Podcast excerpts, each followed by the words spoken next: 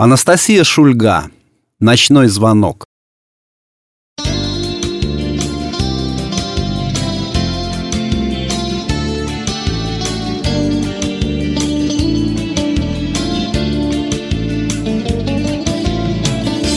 Ах, как же долго Вера Егорова ждала этого отпуска.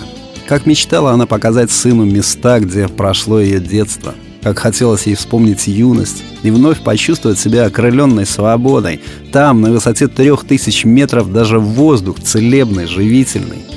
Казалось бы, откуда у Тёмки любовь к горам? Он и гор-то настоящих не видел. Хм, а нет. Не иначе, как с материнским молоком впитал. Вера улыбнулась. Какой он большой стал. Как на папку своего похож. А глаза ее верены. Как же обрадовался Тёмка, когда Вера сообщила ему, что новогодние каникулы проведут они в Приэльбрусье. Конечно, никто не позволит Тёмке покорять вершины, рано еще, но чего стоит побывать в том царстве покоя и безмятежности. При Эльбрусье мир, поставленный на паузу самим Всевышним. Так думала Вера, засыпая и предвкушая предстоящую поездку.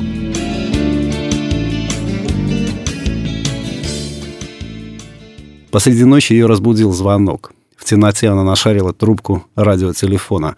«Алло?» — сипло сказала Вера, ощущая, как в груди завязывается тугой узел тревоги. Ночные звонки никогда не сулят ничего хорошего. «Вера!» — послышался в трубке хриплый голос. «Плохо мне, Верочка. Приезжай завтра». «Пап?» «Плохо, Вера». Голос отца доносился словно из колодца. «Приезжай» трубке послышалась какая-то возня, затем гудки. Вера еще несколько раз набрала номер отца, но телефон лишь раздражающе пищал в ухо. Наверное, как это часто бывало, отец положил трубку мимо рычага. Оставшуюся ночь Вера не сомкнула глаз. Волновалась за отца, раздумывала, что скажет Тёмке, который так ждал этой поездки.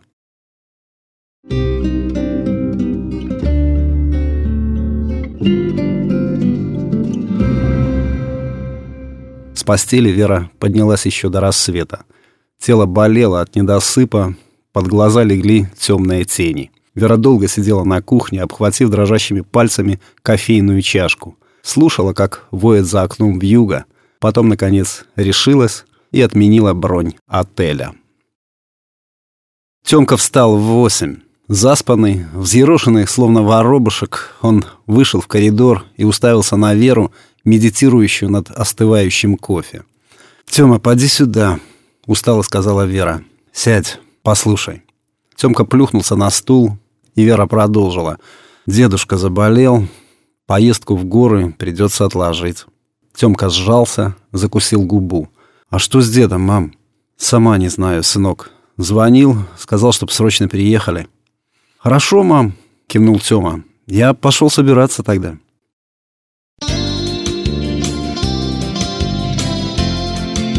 Дорога в деревню, где жил Верин папа, заняла два часа.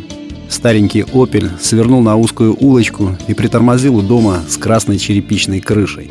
Вера не поверила своим глазам. Отец в тулупе на распашку бодро расчищал снег здоровенный, как ковш экскаватора лопатой. Увидев машину дочери, он воткнул полотно в снег. «Веруня! Тёма!»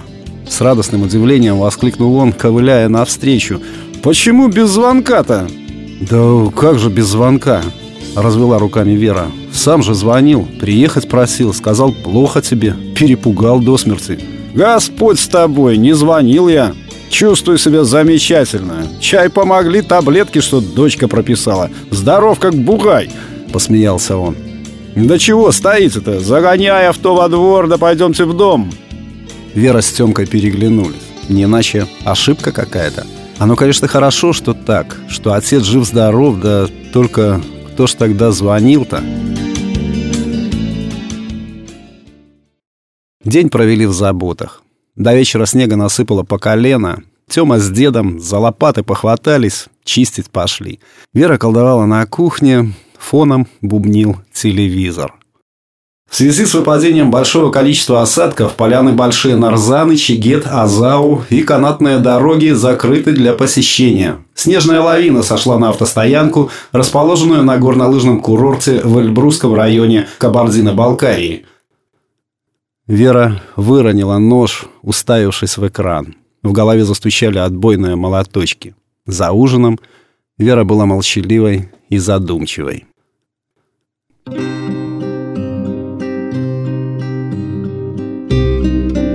Домой вернулись через два дня.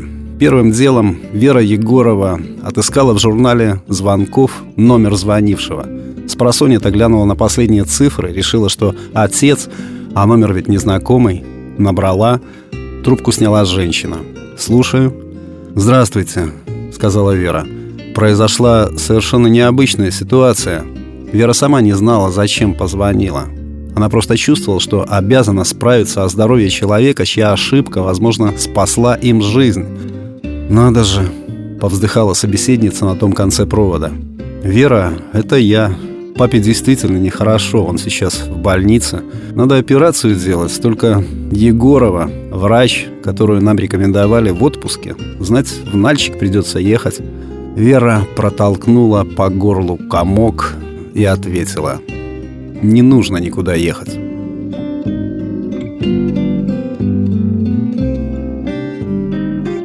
Операция прошла успешно. Вера Егорова и Вера Зайцева пили чай в ординаторской. Егорова отпила из чашки и обратила внимание на затейливый рисунок измороси на окне. Надо же, какой причудливый узор. Узор обстоятельств, засмеялась Зайцева.